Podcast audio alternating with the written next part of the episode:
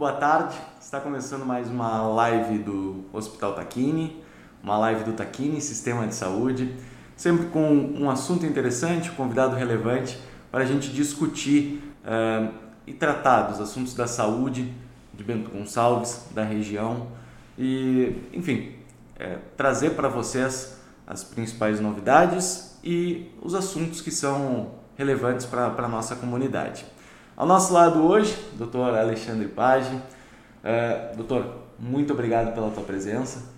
Nós vamos falar hoje sobre diabetes. Vamos aproveitar que no, no último domingo foi uh, celebrado, podemos dizer assim, né, doutor, o Dia Mundial do Diabetes, para que a gente conscientize também as, as pessoas a respeito dessa doença e até a despeito desta é, desta data, doutor, eu fui pesquisar alguns fatores, algumas coisas, e tem algumas publicações que indicam que são 450 milhões de pessoas em todo o mundo com, com diabetes nesse momento, né? É, é muita coisa. Eu fiquei surpreso até.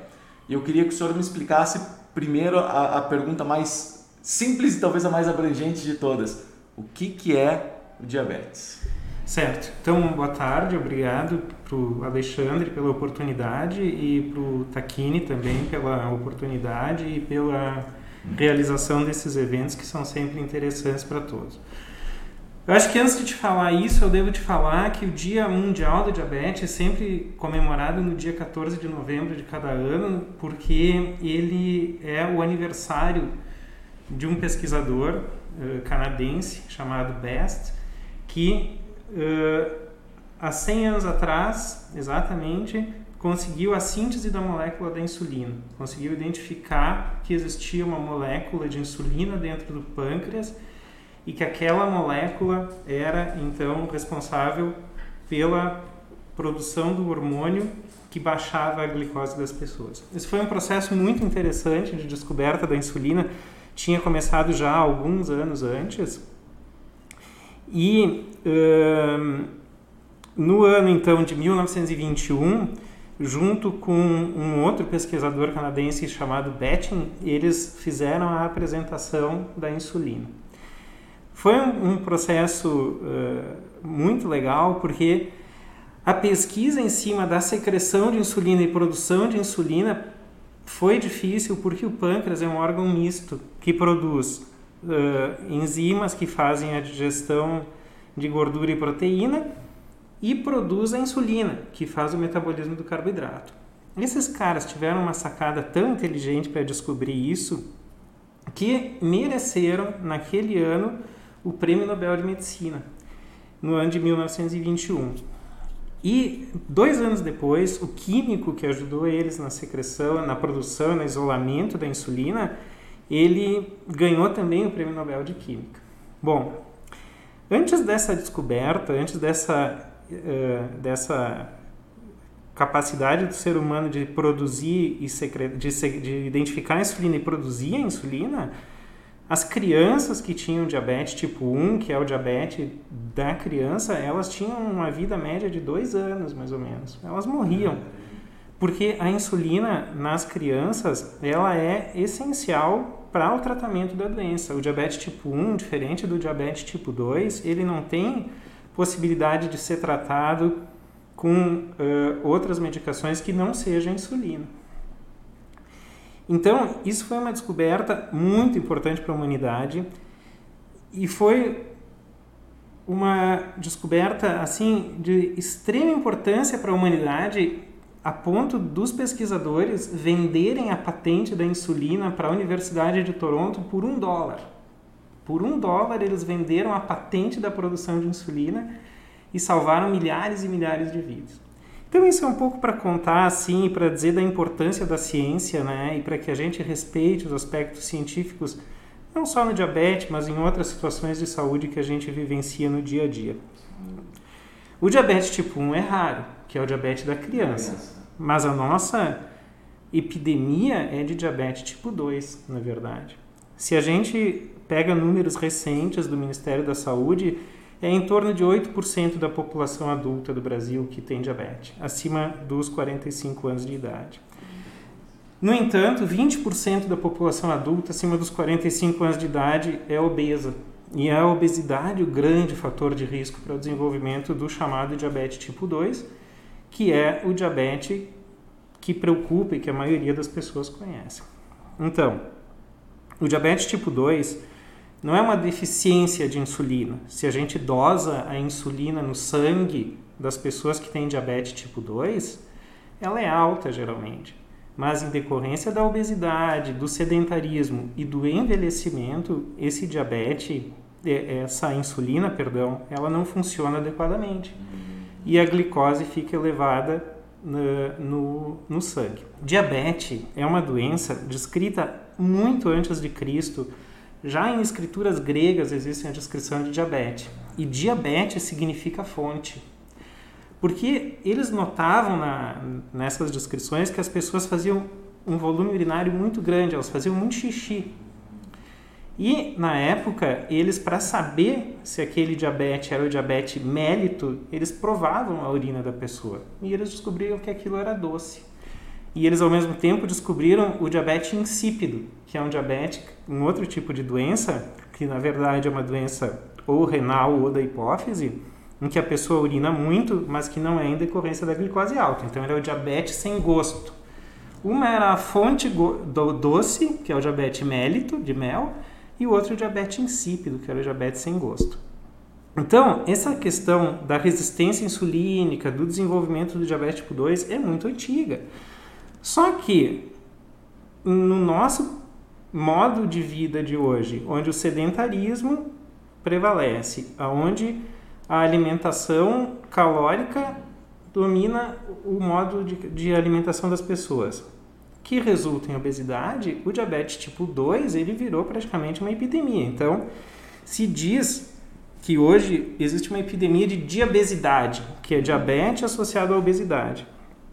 Nem todo obeso vai ser diabético, mas ele tem uma chance muito maior de desenvolver diabetes. A população que mais desenvolve diabetes no Brasil atualmente são mulheres acima de 65 anos, porque elas entram na menopausa, elas ganham peso, ficam sedentárias e acabam desenvolvendo a doença. O tipo 2, então, que é, que é essa doença mais prevalente, pode ser considerado quase que um fator de risco para doença cardiovascular. E essa que é a preocupação, porque a pessoa só passa a ter sintoma de diabetes quando a glicose sobe acima de 180 miligramas por decilitro no sangue. Entretanto, como fator de risco para doença cardiovascular e para o surgimento de complicações do diabetes, se sabe que acima de 125 miligramas por decilitro de glicose elas já ocorrem. Então é por isso que é importante a pessoa uh, descobrir cedo a doença, né, no caso do diabetes tipo 2, antes da fase dos sintomas, uhum porque ela fica por muito tempo se expondo a um fator de risco cardíaco. Então, o diabetes pode ser visto de duas maneiras: ou como uma, como uma doença sintomática, no tipo 2, que descobre porque urina muito também, ou assintomática, que é a grande maioria das vezes. Descobre o exame alterado e acaba tendo benefício em tratamento para diminuir o risco de doença cardíaca, infarto e AVC. Hum, então, o que ocorre e por que, que essa prevalência é tão alta no mundo todo é porque o mundo todo é assim, sedentário, obeso, né? E acaba desenvolvendo essa doença. Bom, uh, uh, eu ia te perguntar também a respeito dos sintomas. O senhor chegou a falar que na maioria das vezes ele é uh, silencioso, é uma doença silenciosa, né? E daí também a importância de, de, de, de a gente reforçar a questão da da consulta com o médico, dos exames Isso. rotina. Uh, nesse caso da, da, diabetes, que tipo de exames são feitos e qual é a periodicidade que é necessária para a gente ter uma certeza de que, bom, uh, ainda não estou desenvolvendo certo. essa doença tão perigosa assim. Eu acho que tem duas coisas importantes. A primeira é assim ficar atento ao diabetes das crianças, porque ele existe, né? As crianças chegam tarde no seu diagnóstico, né? As crianças passam por vários atendimentos médicos até que se defina que aquilo ali tem diabetes, até que um médico, um enfermeiro, alguém se ligue que aquilo ali pode ser diabetes. Então, para os pais, é importante se dar em conta que uma criança que começa a urinar muito, começa a ter muita sede, começa a emagrecer, essa criança pode estar desenvolvendo diabetes. Uma coisa muito comum é a criança que não fazia mais xixi na cama voltar a fazer xixi na cama, porque toma líquido, líquido, líquido e urina na cama.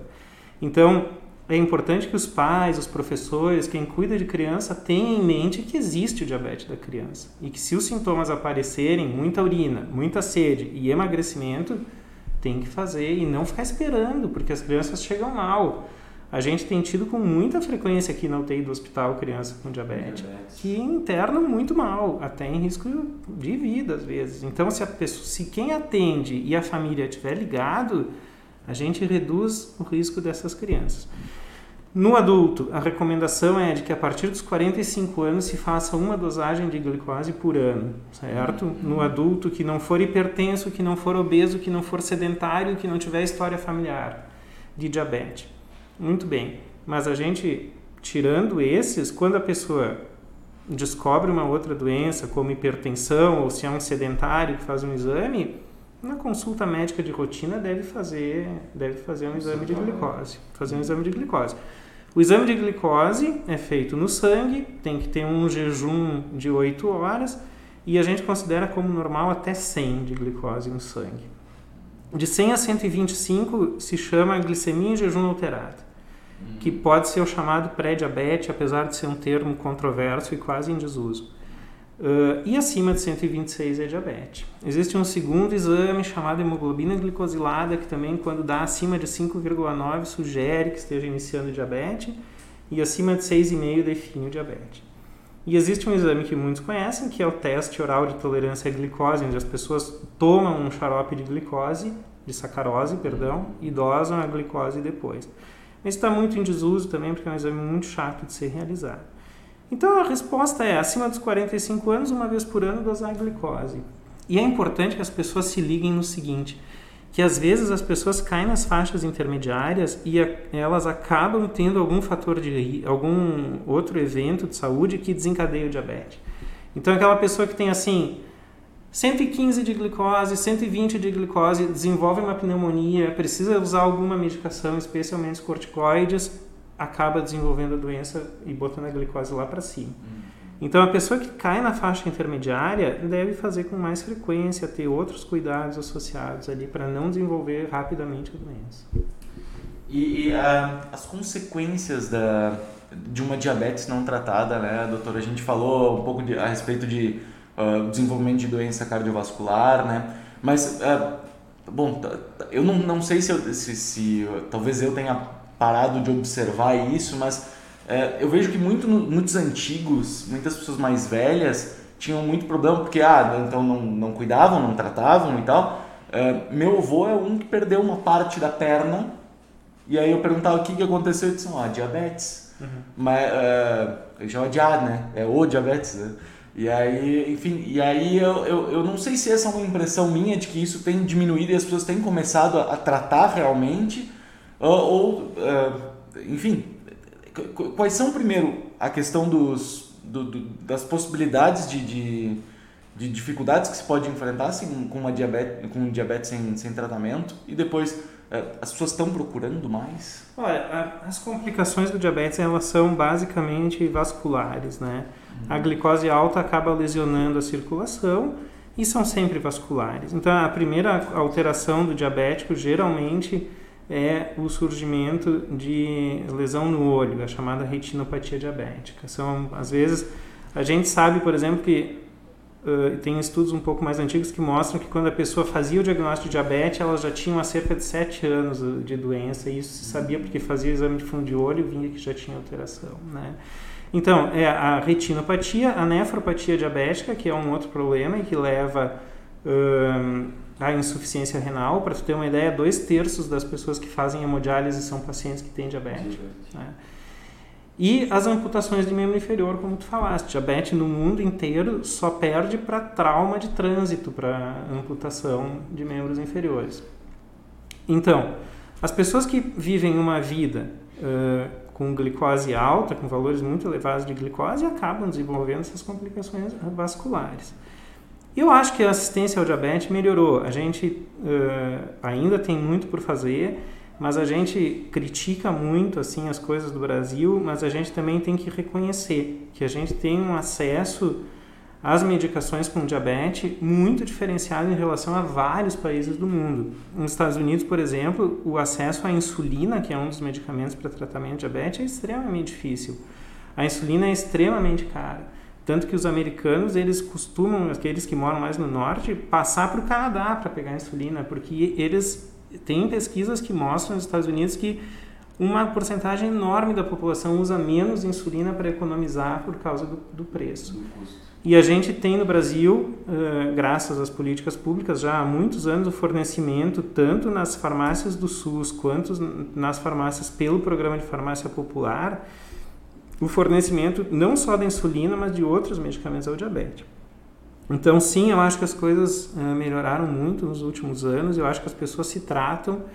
Hoje é muito difícil tu ver um diabético que não está se tratando, na verdade. É muito difícil. Bom, uh a gente falou uh, da questão, desse termo até que está quase em desuso, que é o do pré-diabetes, né? Mas uh, o que, que uh, transforma essa, essa doença, que é, o que, que diferencia o, o, pré do diabetes? É realmente os exames que estão pouco ou muito alterados é, e, e mais, enquanto a gente, os exames estão pouco alterados, é possível ter uma reversão de quadro? É possível. Nem todo mundo que tem glicemia em jejum alterada, que é o que se chama quando fica entre 100 e 125 de glicose, vai desenvolver diabetes. Tem pessoas que vão passar a vida inteira nesse intermediário. Uh, a, o único, a única intervenção, na verdade, uh, efetiva na redução da conversão de pré-diabetes ou de glicemia em jejum alterada para diabetes é a realização de exercício físico. Nenhuma outra intervenção se provou benéfica, nem medicamento, nem intervenção dietética.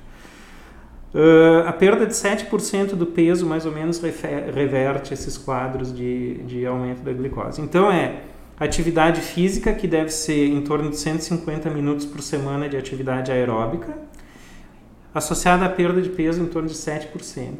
Essa perda de 7% de peso também tem outros benefícios. Ela melhora colesterol HDL, baixa pressão arterial, porque uh, mais ou menos dá para dizer que mais da metade das pessoas com diabetes são também hipertensas, então elas somam fatores de risco para doença cardíaca. Diabetes, hipertensão, dislipidemia, né, que é o colesterol alto, vão se somando e isso acaba culminando lá né, mais adiante como doença cardiovascular.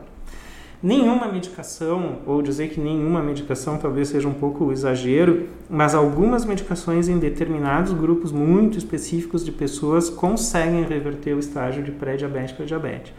Mas como intervenção populacional, o indicado é fazer atividade física e perder peso. Uh, a gente falou muito dos fatores de bom, obesidade, falou dos fatores de uh, idade, né, que são, são determinantes e tudo mais, mas uh, há uma, uma possibilidade, bom, é, não é o meu caso, mas sou magro, né? E, e a de que tem, tem como ter, eu ser magro e ter diabetes? Tem como. Uh, tem uma diferença entre homem e mulher? Como é que funciona isso? Uh, o diabetes não é só associado à obesidade, né? Existem os diabéticos, porque isso é interessante, né? Ela, é, o diabetes, na verdade, é um saco de gatos, né? Porque ela tem ali dentro as crianças diabéticas, que são os pacientes que ficam totalmente sem insulina e se chamam diabéticos. Elas têm, a gente tem os obesos que por resistência insulínica desenvolvem o diabetes tipo 2 pela obesidade. Mas a gente tem subtipos de diabetes que são uh, diabetes associados à imunidade também, à autoimunidade, que é o chamado diabetes LADA, que é um diabetes que acontece em pacientes adultos magros, né? Que como se fosse um diabetes tipo 1 da criança acontece no adulto magro. Então a resposta é sim, a pessoa magra pode ser diabética também, não tem nenhum, nenhum impedimento. O, e o fato dela ser daqui a pouco uh, uh, sedentária e se alimentar mal piora. Tá, piora, né? Ou, pode ser um fator determinante também? Pode ser, porque na verdade o desenvolvimento da doença ele é genético e ambiental sempre, uhum. né? Então se tu tem uma genética para ter um diabetes LADA, por exemplo, que é um diabetes uh, autoimune do adulto e tu fica um sedentário, isso piora, né? E além de tudo, nesse conjunto de doenças que a gente chama de diabetes, a gente tem o diabetes da gravidez, que é o chamado diabetes gestacional, que é um problema sério também, né? Que as pessoas fazem os diagnósticos porque os médicos pedem glicose, isso faz rotina, está na rotina do pré-natal mas que às vezes os tratamentos não ficam tão bons quanto poderiam ser, porque a adesão à dieta e aos medicamentos, às vezes as pessoas ficam um pouco aquém daquilo que elas poderiam. E a gente tem complicações obstétricas aí, perinatais decorrentes do diabetes gestacional. Maior incidência de infecção nas mães, crianças que nascem muito grandes. Então, quando a gente vê essas, essas notícias, ah, nasceu uma criança de 4,5 kg, isso aí a mãe era diabética. E também está disponível o tratamento, está disponível o acompanhamento. Então, é um conjunto, dizer assim que existe diabetes tipo 1 e tipo 2 é uma classificação muito didática, assim, na verdade é um conjunto, um conjunto de doenças, né, o diabetes. Então, para resumir, é, como o senhor falou, é, como se a diabetes engloba muita coisa, né, Isso. né, um balaio de gato, né, é, então é, o fator fundamental para quem quer se cuidar, quer saber como é que está o seu estado de saúde, é procurar um médico e é fazer os exames uh, rotineiros anualmente. Se tiver daqui a pouco um fator de risco associado, uma obesidade, um, uma uh, idade mais avançada, um casos de, de diabetes na família, uh, fazer esse acompanhamento um pouco mais de perto, um pouco mais é, eu acho que até antes de procurar o médico é as pessoas entenderem que elas precisam se mexer, procurar não ter uma vida sedentária e ter uma alimentação adequada. Quanto, né, cada vez se ouve mais falar em comida de verdade, em comida, né, quanto menos processada, quanto menos carboidrato, quanto mais a gente comer como se comia na casa da mãe e do pai da gente, quanto mais a gente comer como se comia na colônia, que é a comida feita, polenta, galinha, massa, numa quantidade adequada e razoável e evitar os alimentos ultraprocessados, ricos em açúcares, muito industrializados, muito mais a gente vai prevenir essas doenças crônicas como diabetes, obesidade, hipertensão. Né? Doutor, te agradecer mais uma vez a, a presença. É, a gente vai, mais uma vez eu esqueço sempre de, de falar no início da, da nossa conversa aqui, mas o pessoal às vezes manda as suas perguntas, né? É, e deixe, por favor, suas perguntas na, na, na nossa. Como é que chama? Nos, nos comentários do nosso Facebook. E aí a gente vai buscar responder toda semana. Doutor, o senhor nos ajuda, Sim, se, se necessário. E, enfim, mais uma vez obrigado pela participação. E para você que nos assistiu até agora, muito obrigado e até a próxima.